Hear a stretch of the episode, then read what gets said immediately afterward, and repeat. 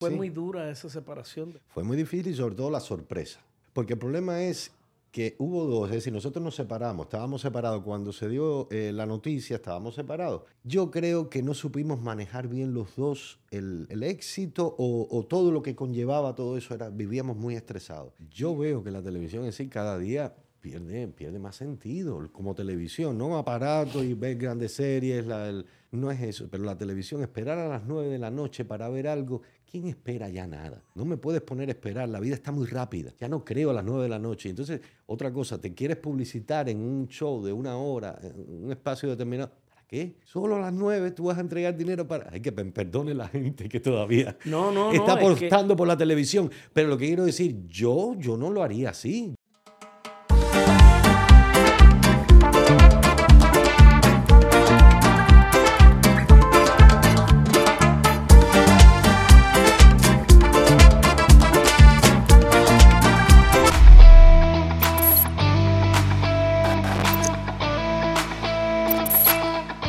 Bienvenidos a un nuevo episodio de mi podcast Muy Jardón. Yo soy su anfitrión Luis y hoy los saludo, les doy los buenos días, buenas tardes, feliz madrugada, no importa la hora que usted nos esté mirando y esa es, eh, esa es una de las virtudes grandiosas de las redes que tú lo haces cuando tú quieras, a la altura de tu alcance, ahí un clic y ahí empieza a mirar a Yubran Luna que hoy nos visita acá. Preparen comida y, bebida preferida que vamos a estar hablando con un grande de las redes. Tienes muchos seguidores, mucha gente que disfruta lo que hace te doy muchísimas gracias por estar acá y dedicarnos este tiempo a nosotros. Bienvenido, Yubran. Gracias, Luis. Muy bien, muy bien, contento. Óyeme, y, te diría que antes, antes de llegar al Yubran que hoy es famoso, vamos a hablar cómo, cómo, ¿de dónde eres Yubran en Cuba? De La Habana. ¿Eres de La Habana? ¿De, qué piso? Yo creo que del más, más alto. ¿De qué parte de La Habana eres? Nuevo Vedado. Del piso del Nuevo Vedado. Óyeme, qué bien, qué bien. Eh, y, es de verdad. El nuevo vedado. Porque ya mucha gente que viene acá cree que, que, que en realidad decir que vive Luis, ¿cómo es eso de los pisos? Yo quiero saber cómo lo de los pisos. Sí, porque esto de los pisos en La Habana es porque todo el mundo es de La Habana, nadie es del campo, nadie es de de pequeñas ciudades, todo, el mundo, todo el mundo viene de La Habana. Y los pisos caen en La Habana, no que yo soy de La Habana Vieja, no que yo soy del Vedado, entonces también todo el mundo. Eh, ¿Dónde empezaste tu carrera? ¿Eres graduado de alguna de las escuelas de Cuba? De la Escuela, Nacional de Arte. Nacional de Arte, de la ENA. Del, del año 89 me gradué, no, el 92 me gradué yo, en el 92, sí. Pero desde pequeñito, Luis, yo siempre supe que era esto, desde chiquitico, sí. En primaria, tuve la suerte de ese profesor de primaria que le daba por hacer en los matutinos eso no existía en la primaria, pero bueno, parece que le gustaba el arte, esto del teatro, y empezó a hacer cositas en la primaria. Y desde que yo me paré allá arriba, delante de todo el mundo, y vi que me aplaudían y que yo dije, esto es lo mío. La interpretación, no sé, me sentía bien. ¿Y, me siento bien. ¿y cómo fue tu carrera? ¿Cómo, ¿Cómo llegaste a la televisión en Cuba? En, ¿Estuviste en algún grupo de esto de punto y coma? Increíblemente, yo, yo hice mucho teatro en Cuba. Yo me gradué y hice muchas obras de teatro. Yo me formé en el teatro, pero yo nunca pude hacer televisión. Las cosas en Cuba funcionan eh, muy raro. Es decir, no bueno, perdóname, déjame que te corrija. Las cosas en Cuba no funcionan. No funcionan.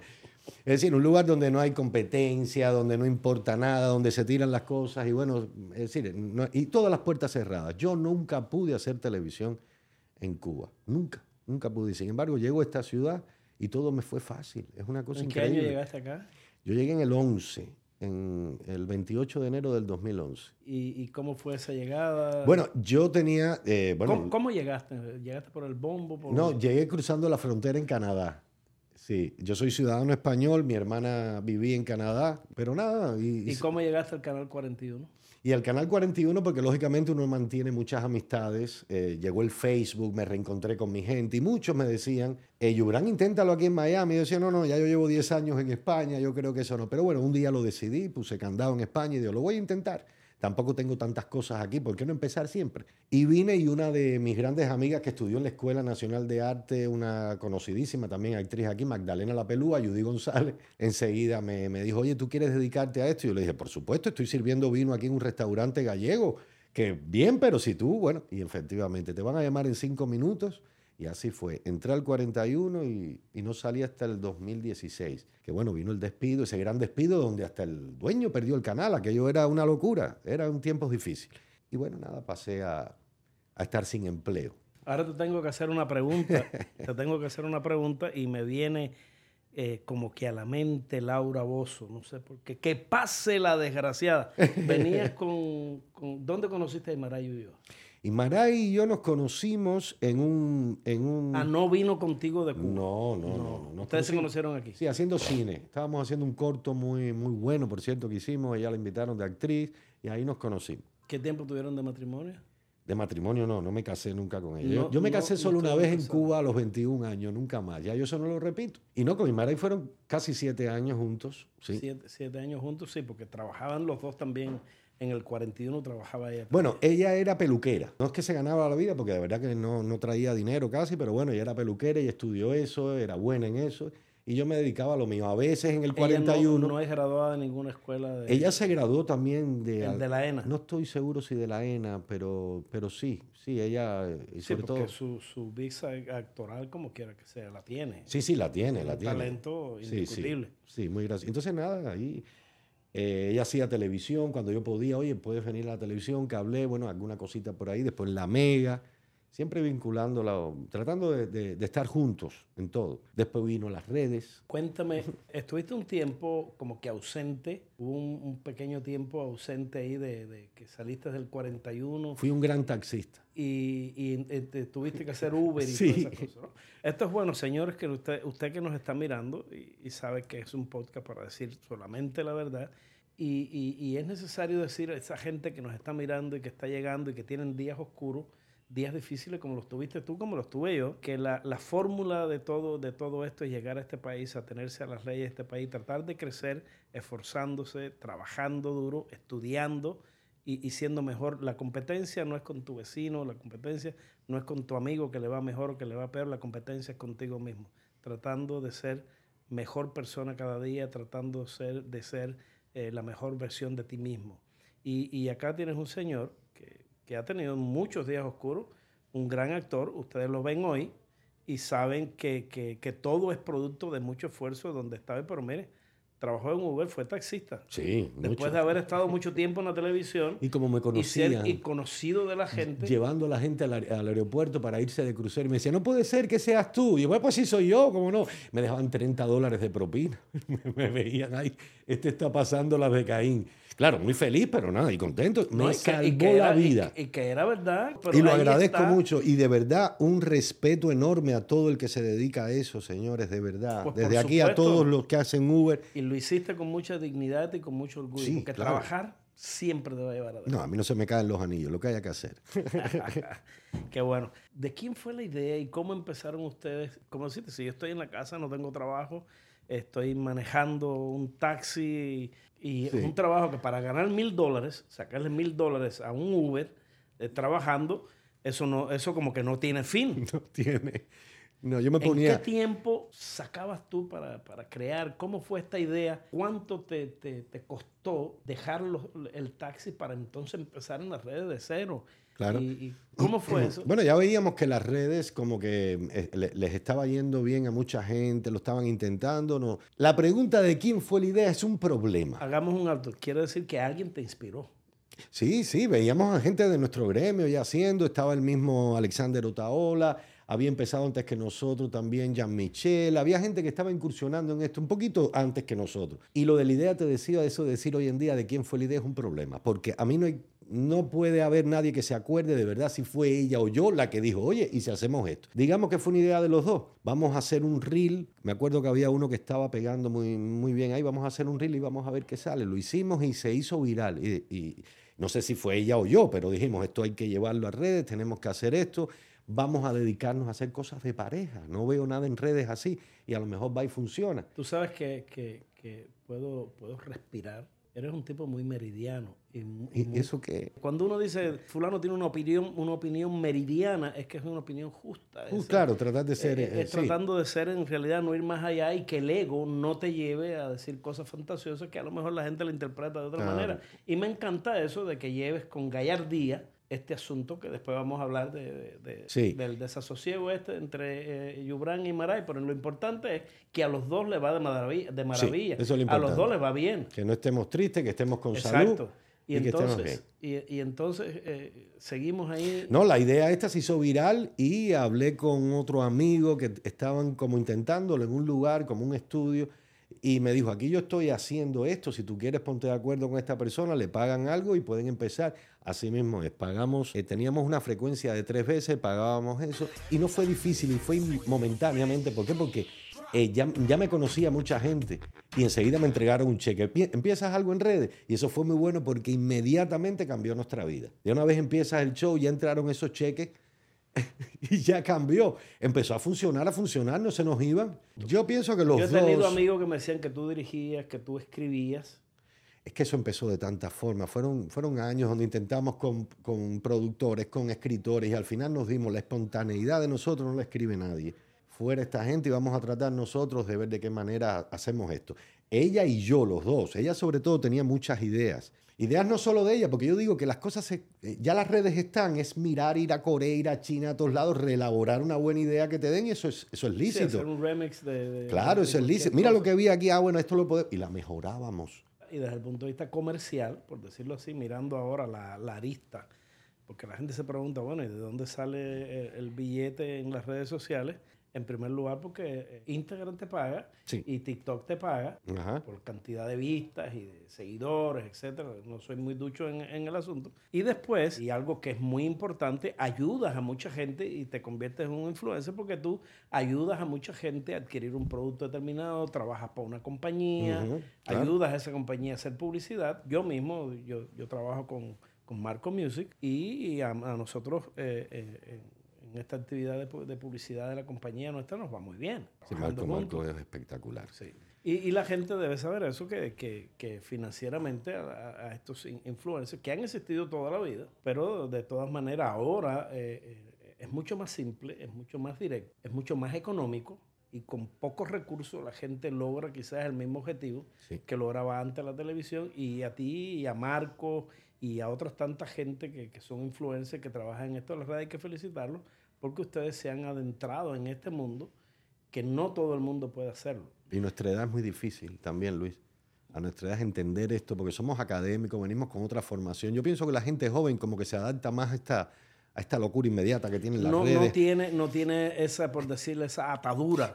Incluso debo reconocer que la, la, juventud de Imaray ayudó mucho a esto, porque yo muchas veces le decía, eso no, yo no apuesto por eso. ¿Ella es más joven que tú? Sí, 19 años más. 19 años. Sí. Ah. Y entonces me decía, pero vamos a intentarlo porque yo veo que esto. Entonces yo cedía, eso sí, yo cedí. Entonces, hay que ceder, hay que bajarse y ver las redes como algo serio, como un Shakespeare. No me digas que es malo, no me porque si funciona, nada es malo. Lo que hay que entenderlo, si no nos hacemos viejos, Luis, nos hacemos viejos. Bueno, ya. ya nos Y nosotros no estamos para eso.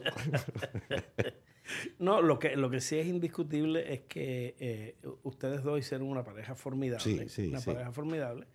Y que le, le, mostraron a la gente y a las redes que, que por separado están teniendo, eh, están teniendo el mismo éxito. Claro, claro. Fue, fue muy dura esa separación después de. Te voy a decir por qué. Y, por qué la pregunta. Porque es, es, muy lindo comenzar un proyecto de pareja e, ir disfrutando ese poco a poco tanto del de, el éxito con la gente, en tus viajes, en tus presentaciones internacionalmente, en Puerto Rico, como me has contado, en otras ciudades fuera de Miami, ver la aceptación de la gente, construir un trabajo, formar una pareja que cuesta, una pareja artística, que eran ustedes dos, hacían ni luna ni miel, más lo que hacía ella por separado y que tú la apoyabas. sí, sí, sí, siempre. Bueno, y llegar a tener ese éxito, llegar al pináculo, que los dos llegaron juntos a eso, y después ver eso desmoronarse. ¿Fue difícil? Fue muy difícil y sobre todo la sorpresa. Porque el problema es que hubo dos, es decir, nosotros nos separamos, estábamos separados. Cuando se dio eh, la noticia, estábamos separados. Y recuerdo a Alexis Valdés un día que llegó al teatro y me pregunto, ¿y dónde está? No, nos separamos. La expresión de Alexis fue, no, pero ¿por qué? ¿Por qué suele pasar esto? ¿Por qué cuando se logran tantas cosas las parejas? Bueno, lo, lo vemos siempre, dúos que se separan, gente. Yo creo que no supimos manejar bien los dos el, éxito o, todo lo que conllevaba todo eso. Era, vivíamos muy estresados. Y ella, se fue, ella eh, lo fue cogiendo más a pecho. Vamos a decirlo que con mucha más seriedad, pero que casi no tenía vida. Era obsesiva y Maray, y Maray se convirtió en obsesivo su trabajo. Obsesivo. Yo no quería trabajar así tampoco. Esa, Es que también lo fue, el, el público la fue llevando a eso. y crea un compromiso, el éxito crea un compromiso, Sí, porque ya no te quieres bajar. Oye, están Y- la gente está aquí, nos estresamos Y es mucho. un canal o es un sistema que te, que te requiere todos los días de postear. Todo, la gente no se imagina y la gente se cree, Sí. la gente se cree que la vida de un influencer es tan fácil.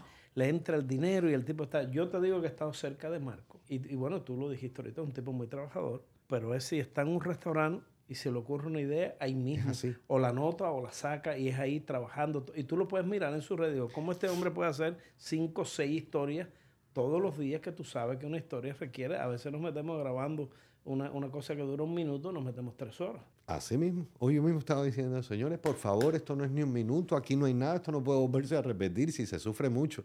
Exacto. Tiempo y todo, todo. Y es mucho trabajo, más que el que tú tenías en el Canal 41, que tú ibas al Canal 41, llegabas a las 5 de la tarde, dabas dos pasos al ensayo, a aquel Y a casa. y se acababa. Mañana otra vez, no y ya mañana otra y exactamente, tú no tenías otra cosa. Ahora sí. Tú no tenías cosas por qué responder, tú no, el canal respondía, el canal se ocupaba de mantenimiento, de cosas, de equipos, de... tú De lo que vas- vemos si- hoy. Si te vas a hacer tu viaje hoy, el viaje lo haces tú, lo preparas todo, lo pagas tú, haces lo que tengas que hacer, manejas finanzas, manejas administración, este dinero es para esto, esto es para esto, tienes una producción que hacer. Bueno, yo me paso la vida llamando a mi hermana. La matemática yo soy malo, pero es, es que uno tiene que ser hasta matemático si ya estás llevando una mini empresa. Eh, Es un trabajo que tan pronto te lleva, tan pronto te caes. mismo, el riesgo que tenemos. Yo veo que la televisión en sí cada día pierde, pierde más sentido como televisión, no aparato y ver grandes series, la- no es eso, pero la televisión, esperar a las 9 de la noche para ver algo, ¿quién espera ya nada? No me puedes poner a esperar, la vida está muy rápida, ya no creo a las 9 de la noche. Entonces, otra cosa, te quieres publicitar en un show de una hora, en un espacio determinado. ¿Para qué? Solo a las 9 tú vas a entregar dinero para... Hay que pe- perdone la gente que todavía No, no, está no, es que- apostando por la televisión. Pero lo que quiero decir, yo, yo no lo haría así. Yo me fuera a ver quién me vende más No, mi ya yo no hago, tú que sabes que yo andaba, yo salía de... Da pena, de- porque yo la salía televisión, de pero- ustedes a, la, a, la, a las 7 de Carlucho Sí. y iba a las 9 con Omar Moinelo y era, eh, y era un, un avatar por, por las noches anunciándonos en ese momento y, y no había otra opción y nunca tuvimos el feedback que tenemos ahora con el uso de las redes por la inmediatez, La de- que la gente Y repite, y repite, y repite y no se vaya. ¿A qué, qué hora? ¿Cómo que nueve de la Exacto, noche? y tú miras un chiste y lo, y lo vuelves hacia atrás y mira, y el que es más lento viene a, da- viene a dar con el remate del chiste la tercera vez que lo ve. Claro. no lo viste, no te fijaste. E- e- es, eh, Rating inmediato. Rating ¿Tú sabes lo que sufríamos en esa televisión? Al otro día, ¿qué pasará? ¿Qué llegó? ¿Cómo y, estaban y los algo números? que en realidad, y algo que en realidad era una medida, eh, por decirte que no era exacta. No era exacto. Eso No puede, eso Definitivamente. no puede ser. Cuéntame una cosa, Yubran, y ahora, eh, hoy el, el, el Yubran, estás con tu pareja nueva. No, yo estoy solito ahora. Ahora no, esta muchacha No, eso se fue también. Se fue también. Eso, eso es que ahora tú eres un galán de las redes. No, pero yo no sé lo que yo sé. Eres un galán de las redes. ¿Cuáles son los planes de, de Yubran Luna? Eh, ¿Qué, qué tienes en mente ahora? ¿Qué quieres hacer? ¿Sigue, sigue el show de, de- de Ni Luna ni No, Miel? las mieles se acabaron. Sí, yo, las- acabo, yo acabo de empezar un show nuevo que se llama De Loco a Loco en redes. Eh, semana y media llevo de estreno. ¿eh? Ya venía ya preparándole y grabando cositas con una amiga. ¿Y Eh, descartas una segunda temporada de Ni Luna ni no, Miel? no No, vuelven ya las lunas ni mieles. Ese ya no vuelven más. vuelven más. No, no. Se agotó ese Y voy a intentar de no mezclar eh, el bolsillo con el arte, que eso siempre me, me da dos palos. Es decir, pierdo el amor y pierdo el dinero. Es decir, al lado mío, como en el caso ahora, una gran amiga. Que llegamos a un acuerdo, vamos a estar aquí en un proyecto quizás un año, ya veré qué, pero bueno, ¿te parece esta idea? Sí, vamos a hacerlo, pero amiga, tu salario y todo el mundo, ya no mezclo más afectos y trabajo porque el palo es doble, Luis. No puede ser, no puede ser. Sí, no. eh, toda la vida ha sido así. Bien. Te felicito y te doy muchísimas gracias por darme la oportunidad. No se da todos los días tener un gran señor de, de la estatura tuya No, en, chico. en las redes con tantos un seguidores y un actor de, de tanta calidad y que la gente sigue, la gente te quiere, la gente te ama. Gracias por, por darme la oportunidad a mí de conversar contigo, de, de este intercambio de opiniones acerca de las redes. Y amigo, usted que nos está mirando, no tenemos tiempo para más. Síganos en Muy Jardón, en Anchor, en Spotify y ahí nos vemos en la calle. Chao. Thank you. Gracias, Luis.